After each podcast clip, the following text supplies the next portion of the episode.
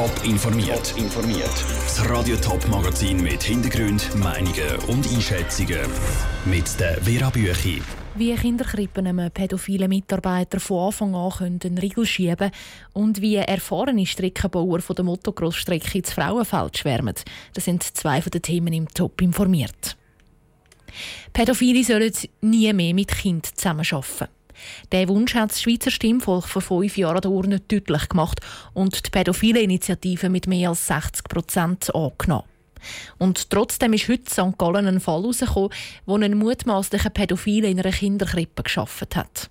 Die Polizei ist ihm auf die Schliche gekommen, weil er im Internet Kinderpornografie verschickt hat. Er sitzt jetzt in Untersuchungshaft. Sarah Frattaroli. Dass ein mutmaßlicher Pädophile ausgerechnet in einer Kinderkrippe arbeitet, ist keine Seltenheit, sagen die Präventionsexperten. Pädophile suchen nämlich die Nähe zu Kind und bewerben sich darum umso häufiger in Krippenschulen oder Kinderheimen. Die holen zwar standardmäßig einen Strafregisterauszug ein, aber Pädophile, die noch eine weisse Weste haben, rutschen bei diesen Kontrollen durch. Darum habe wahrscheinlich noch etwa eine Krippe einen Mitarbeiter mit pädophilen Neigungen im Team. Entscheidend ist aber, dass die Krippe Regeln aufstellen, damit die sich gar nicht erst ausleben können, sagt Karin Itten, Leiterin der Präventionsstelle MITA, die Kinderkrippen schult und beratet. Es gibt ganz klar Körperkontakte, die in privaten Kontext gehören, wie jetzt zum Beispiel Küssen von einem Kind, wo klar eine familiäre Geschichte ist und nicht in einen professionellen Kontext gehört. Oder auch die Vermischung von Beruf Privat. Wenn man da zum Beispiel private Babysitterdienste noch anbietet. Sobald ein Krippe-Mitarbeiter ein Kind daheim hütet, kann die Krippe nämlich nicht mehr kontrollieren, ob alles mit rechten Dingen zu und her geht. Andere heikle Situationen sind das Wickeln oder der Mittagsschlaf.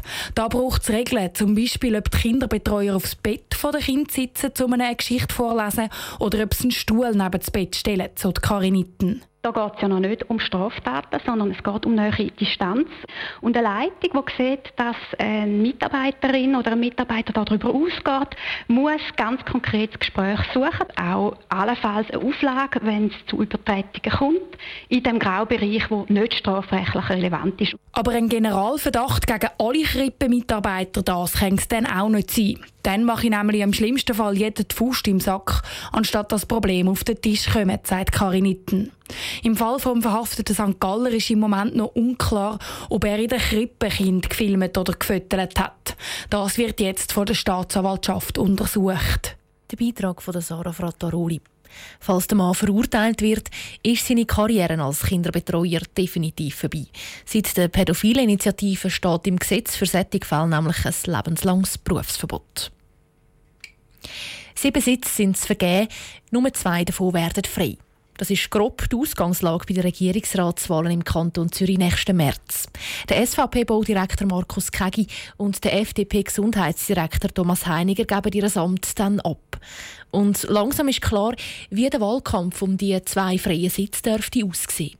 Dave Burkhardt. Die FDP hat ihr Kandidatenfeld für die Nachfolge von Thomas Heiniger schon länger auf ein Trio reduziert. Im Rennen sind noch der Fraktionschef Thomas Vogel, der Präsident vom Gemeinspräsidentenverband Jörg Kündig und der langjährige Kantonsrat Martin Farner. Alle drei sind im Kanton relativ bekannt.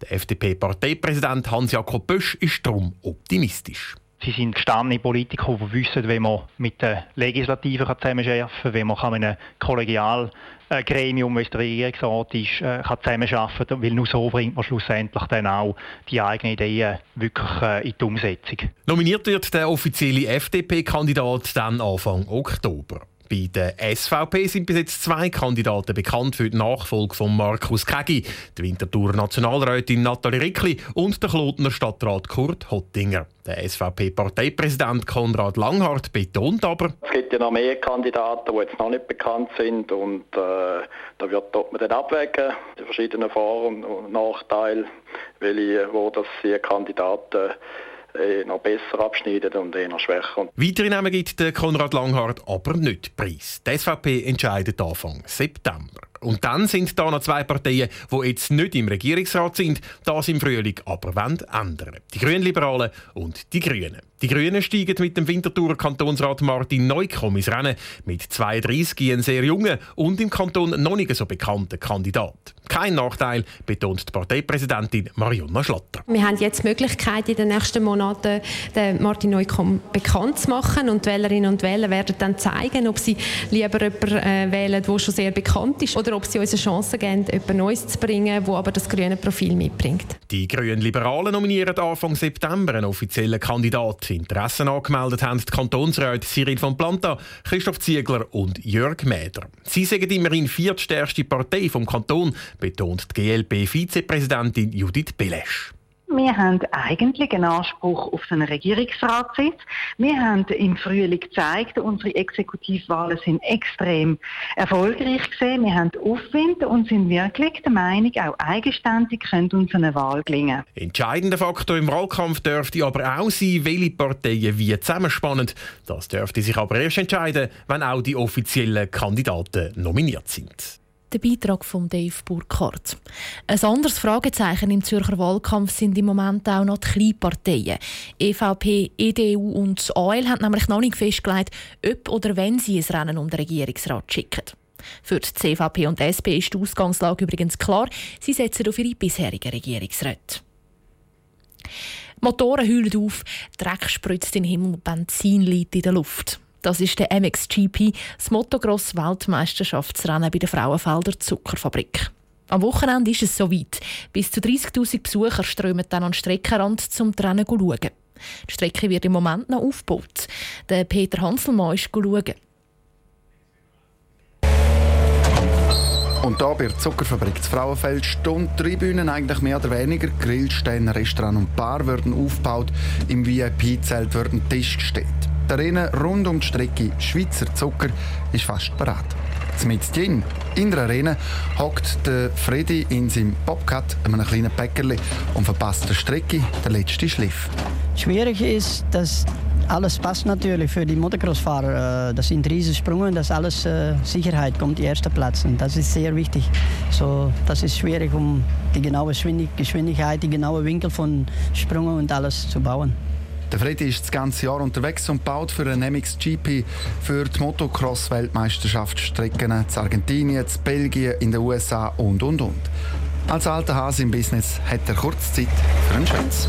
Welches ist die schönste Motocross-Strecke? Die in Frauenfeld, oder? Ja, Frauenfeld. ja, Frauenfeld ist sehr schön, weil das sieht aus wie eine Arena. Alles ist flach, alles muss aufgebaut werden und für Zuschauer sieht es sehr geil aus, sehr schön.